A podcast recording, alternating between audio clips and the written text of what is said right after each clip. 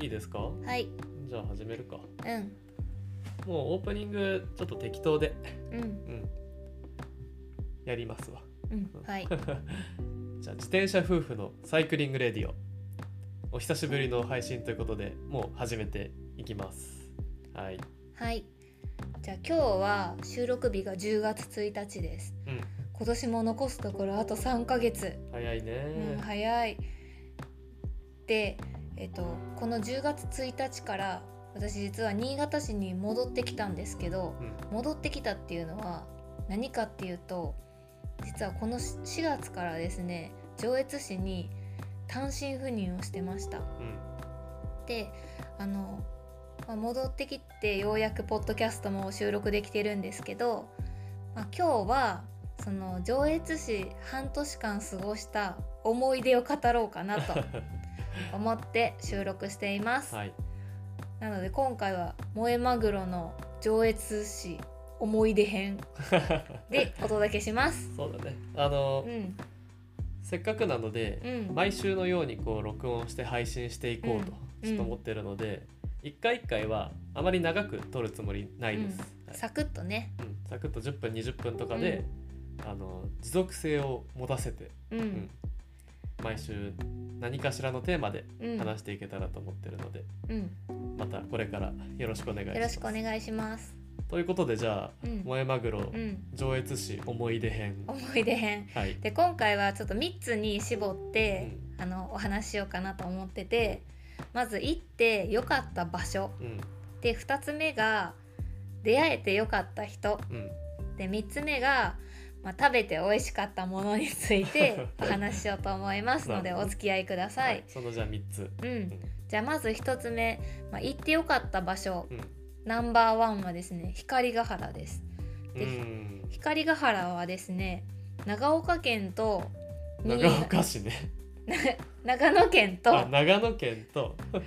新潟県との県境にある標高ね 1100m ぐらいのね山なんです。うんで、えっと、久引平野っていう平野が上越市にあってそこをですね眼下に望むロケーションがうん楽しめる山ですう。んでうちらは、えっと、7月ぐらいにあのリュウジと一緒に登りに行ったんですけど、うん結構暑い日だったんですけどやっぱり標高が高いっていうこともあって割と上の方は涼しくうて、ん。で途中3分の2ぐらい登ったところかなにすごく開けてって、うん。風車があってその周りに黄色い花がブワーって咲いてるう、ん。あの場所があってそこがすごい綺麗でした。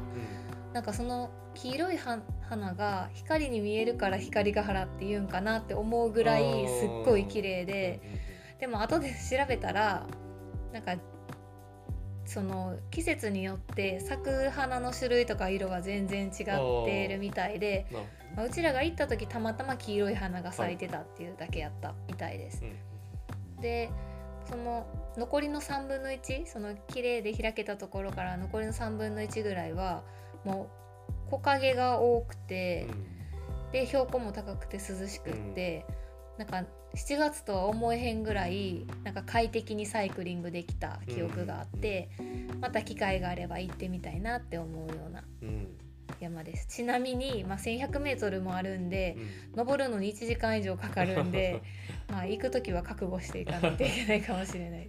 そうだよね。うん。長かったよね。うん、長かった。でもすごい楽しかったけど、ううんん。まああれだけさ1時間ぐらい登れうん。る峠っていうか山があるってだけうでん、すごいいいけどね、確かに、うん。新潟市とかに住んでるとね特にね。なかなかないからね、うん。長野とか群馬とかさすごい有名なその峠がうん。ある県だったらうん。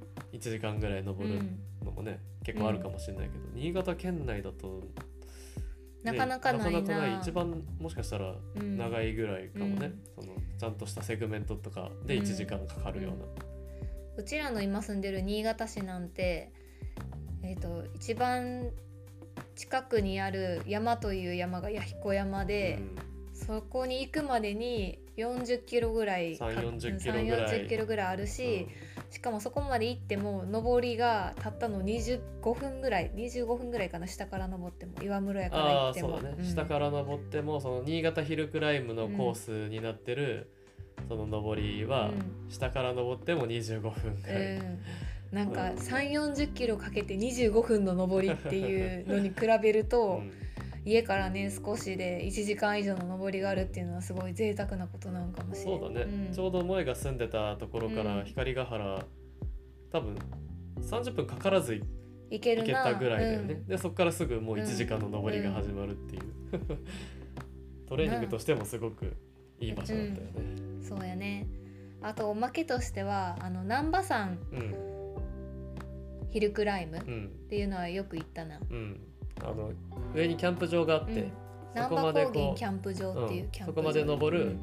のが南葉山ヒルクライムって言ってねセグメントであって、そうそうなんか今調べたら南葉高原キャンプ場は標高950メートルのところにあるあ結構高いんだね。そうそう結構高い。から夏場も涼しくキャンプできるんかな、でもせ900何十メートルだけどうん。あのセグメントで言うと7キロぐらいだったっそうけ7.24キロ6.1%で獲得標高が443メートルうんうんうん。なるほどね。うん。獲得440だから本当大新潟でいう大路ぐらいっていうか、あの距離がちょっと長いからうん。二十何分ぐらいね。うんかかったりするけど。うん。あの手頃っていうかね、うん。リピートして練習するにもいいかなと。うん。であの上越で知り合ったあの井上さんっていう人が、うん。この難波山でエベレスティングをやってはって、そうそう見事に達成してはりました。すごい。すごいよね。でうちらが行ったのは初めて難波山行ったのがゴールデンウィークの頃だったんですけど、まだ山頂には雪が残ってて、うん。さすが上越やなと。今年は特に雪が多かったっていうのもあって、まだちらほら雪が残っててすごいなって思いました。そうだね。うん。キャンプ場もいつも賑わっててうね、ん。すごい良さそうだったよね。そうやね。景色も良かったうしさ、んうん。普通にキャンプっていうアクティビティでもうん。行っていいかもしれないね。確かに。機会があればね行ってみたいな、うん。じゃあここれが行ってよかった場所2つ、で次は出会えてよかった人。人。うん。でこれはねまずは超人クラブさんうですね。ん。やっぱり。うん。あのもう数年上越に行くとかいう前本当に数年前ぐらいから上越には超人クラブっていうすごい速い人たち。そしてうん酒が強い人たちの集まりがあるっていうのは聞いてて。ずっと聞いてたようね、ん、でなんかいつかその超人クラブさんたちと一緒にお酒飲んだりとか練習できたらいいなって思ってたのがうんなんと実現しましたっていうお話。そうね。うん、だから上越に転勤になりましたって言った時にあの紹介しあの超人クラブの人を紹介してもらえて、でそれが黒崎さんやったんやけど、で黒崎さんと知り合ってで毎回練習に誘ってもらって一緒に走るようになって。で平日ほあの晴れてればほぼ毎日朝練があって なんとね集合時間が朝の5時なんですよ。亀高レベル。そうそう亀高レベル。で5時に集まって4 5 0キロ走ってうん。帰ってくる。でもうサイクリングとかじゃなくてうん。練習会、うん綺麗にみんなで平坦は高速でローテーション回して、途中にあるそのちょっとした上りではアタック合戦、で最後はスプリント勝負してうん。締めみたいな感じの練習会でで結構参加者が毎回6人から7人ぐらいは集まってう、ん。で年齢層は30代から5 50歳ぐらいまで。う、ん。でまあみんな結構足が揃っててなんか毎回競り合っておあの山あの峠のピークとかまでは毎回競って練習できるし、うん。最後のスプリントも毎回誰が勝つんやみたいな感じやったから、切磋琢磨できて楽しかった。ー なるほどね、うん。まあ、ばらすぐばらけないっていうか。そうそうそうう。ん。そ極力さがあるとね。う。うん、もう上りですぐばらけたりとか、うん。平坦でもうんちょっとなかなかね、一緒にうん。ローテするの難しかったりとかするけど、みんな同じ速度で均等にローテーション回れるぐらいの、ほんまに力の。なるほどね。でその超人クラブの練習会に参加していた人ほぼまあ今30代から50歳ぐらいって言ったんやけど一人ねむちゃくちゃ若い子が 参加してて、なんとね JC なんですよ。J ですよ J 女子、JC とは、うん。女子中学生がもう本当に巡航速度で40キロとかにバリバリついてきて そうそう。でなんなら先頭を引いているみたいな感じで、まあ、ああのすごい期待のうん。これからどんどんどんどん強くなって活躍の場が広がっていくんだろうなっていう女の子が練習に来てましたね。う。ん。私もすごくいい刺激をもらいました。ううん。ん楽しみだよね、うん、楽しみ。わしが育てたって言いたい そうだね、うん、いやこれからあの子は、あの子はわしが育てた、そうそうそうそう。わしが育てたんけ。あの FT のおじさまたちが「隼人はわしが育てた」って言ってるのと一緒です。なるほど。ね。今後の活躍に期待、ね,うん、期待、うん、期待したいです。あとはですね、あの上越超上越朝練クラブか、っていうあの船津商会っていう自転車屋さんの朝練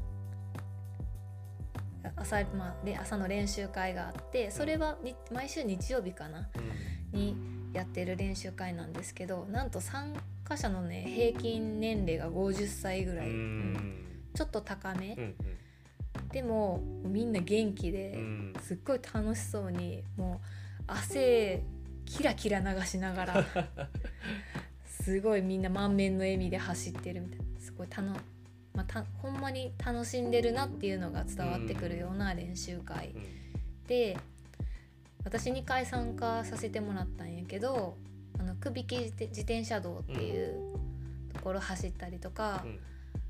まあ、ちょっと目的地を決めてみんなで楽しく走ろうっていう練習う会ん。でした。うん。でなんかいくつになっても自転車って楽しめるんやなっていう姿って思わせてくれたりとか、あとはまあ普通に速い、あうん。その時速35キロとか40キロぐらいでは走れはるから、多分同年代にと比べればめちゃくちゃフィットネスレベルの高い人たちの集団なんやろうなっていうのは感じた。まあ、普通のね、うん。50代とか運動してない人だと、多分考えられないようなそのうん。フィットネスレベルなんだろうね、きっと。ロードバイクにまたがることすらもさ多分難しい人っているからさ、そうだね体勢とか、うん体勢っていうのは姿勢うん。ね、この深いうん。深い前傾姿勢を取り続けられないとかもある中でそんそんなロードバイクに乗って、ね、35キロとかうん。40キロとかで走ってる人たちっていうのはむちゃくちゃすごい。な。確かに。うん、っていうのは思いました。うん。あともう一人だけ紹介したくて同じ病院に勤めてた愛先生うん、なんでここイニシャルやねんっていう感じなんですけど。愛先生のまあ愛はイニシャルなんだね。う。ん。そ今とりあえずねうそうそう。あのプライバシー。プライバシーのあれで。でなんかもともとロードバイクがその愛先生も好きで乗ってらっしゃって今はねもうほぼプロのカメラマン、うん。まあもうプロなんかもしれん。うん。をやってらっしゃってでもそのロードバイク昔やってたっていうので私のことを知ってくださってて、で本当に赴任してすぐに声かけてくくださって、うん。でそのそのつながりで実はあの一回新聞の取材を受けたんですよ。うん。でもともとその愛先生があの新潟日報の記者さんと知り合いでう、ん。であの自転車とあ自転車とじゃないな。あの何かで二刀流をうん。に何かで二刀流の人を探してるみたいな。大谷の活躍にあやかってこうそういうテーマでうんね、うん。確か何かを探してた時にたまたまその愛先生のところに新潟日報の記者さんから話があってて。であいやじゃあいるよっていうことで、萌えを紹介してくれたんだよね。そうそうそうそう。ありがとうまとめてくれて。そう。でその記事がきっかけで実は上越朝練クラブさんの人たちと知り合うことができて、で練習会にも参加させてもらってっていう輪が広がったから、うん。本当にその愛先生のおかげでいろんな輪が広がったな、うん。が人と人とをつなげてくれたっていうので、めっちゃ感謝してます。印象に思い出に残ったうん。人物。そう。お世話になりました、まあ、仕事でもお世話になったし 当然うん、当然。でもそうじゃないところでもあの上越生活楽しく過ごせたのは、まあ、その愛先生のおかげだったなって今振り返っても思う。本当に写真すごくってね、うんうん。あのインスタで写真上げてたりするけど、うんうん。本当に綺麗なんで。うん。フォロワーとかもめっちゃあ多い。あそうだよね。うん。うん。であニコンのサポートを受けてるぐらい、うん本当そういう本当の、まあ、カメラマンうん。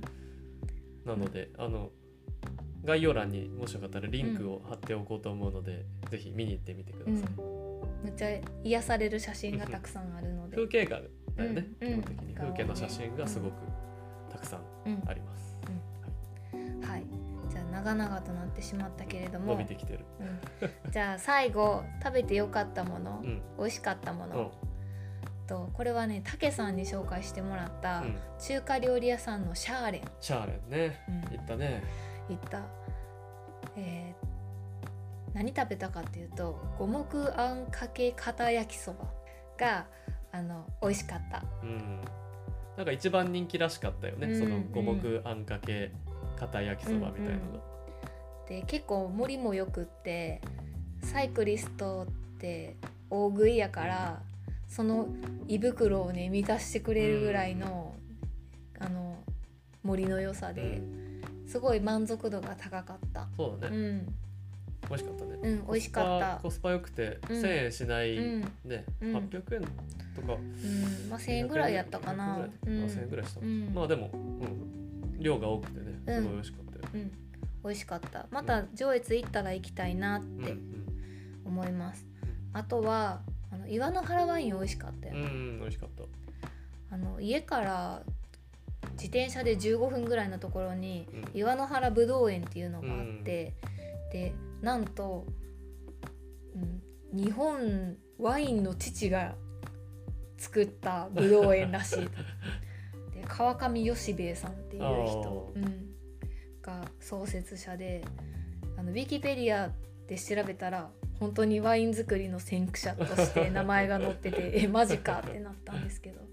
なんかあんまりね上越市とワインってイメージがなかったけど、そんなすごいぶどう園が家の近所にありました。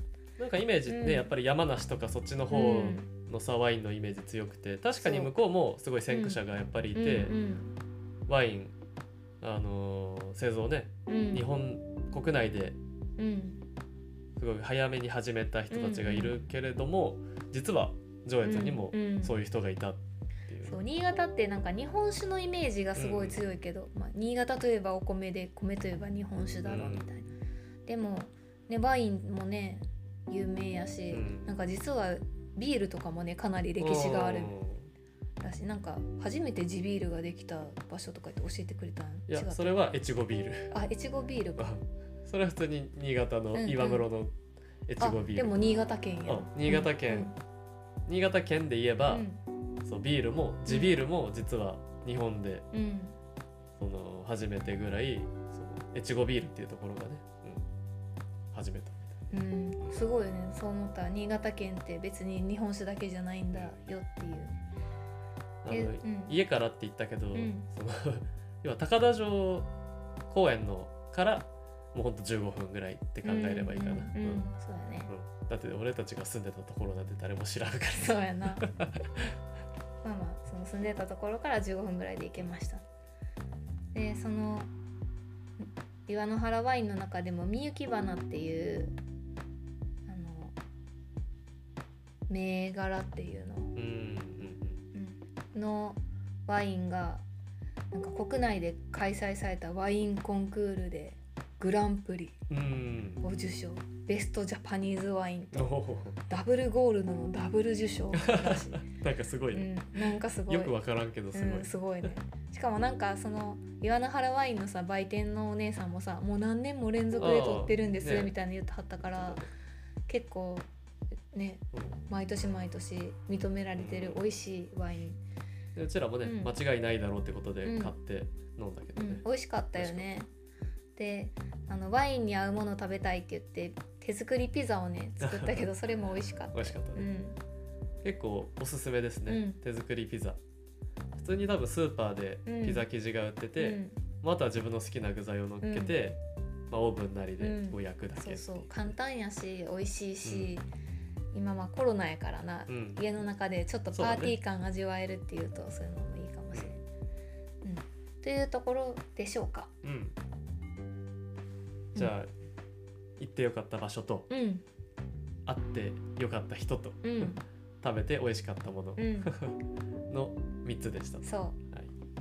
あでもまあ半年間うん。行く前は意外と長いかもなーって思ったけど、まあ、終わってみればなやっぱりあっという間やったかな、まあね。うん、何事もまあそう。うん、そうやな、うん。ただまあ半年間あっという間やったけどもうなんかこうやって振り返ってみるといろんなとこ行けたし、うん。もういいろんな人に出会えたし、なんかすかけがえのない時間を上越で過ごすことができたなって思いますしかもやっぱりね自転車のフィールドとしては本当によくて。そうだね。うん、やしまた上越に行けって言われたら、まあ、喜んで行くかなと。ただ今次は単身赴任じゃなくて一緒に行きたいな そうだね。うん、そうそう上越が嫌なわけじゃないから。な、いやすごいいいところでした。いいいところだったよね。うんうん。本当にフィールドも人もご飯もうん。うん最高でした。まあ、本当今思うとすごく満喫したんじゃうんうない、ん。と思う。ん。はそんなそんなとこ前マグロの上越の思い出思い出で編した。でした。はい。まあこれぐらいちょっと今だいたい20分ぐらいだと思うんですけど、まあそれぐらいでね、うん。どんどんこう毎週うん。なるべくうん。あの配信うん。していけたらと思ってますので、ぜひ今後ともよろしくおよろしくお願い願いしましますす。はい。また何かこうトークテーマとかリクエストがあれば、あ、でぜひ、うん、ハッシュタグ JFF レディオで、そうだね。うん、あのつぶやいていただければつぶやいていただければあの嬉しいです。それのトークテーマを採用させていただいて、ね、うんお話できたらうんと思います。はい、はい、じゃあ今日はそんなところはいで終わりにします。最後までご視聴いただきありがとうございましたあ。りがとうございました。ではでは、ではでは。バイバイ。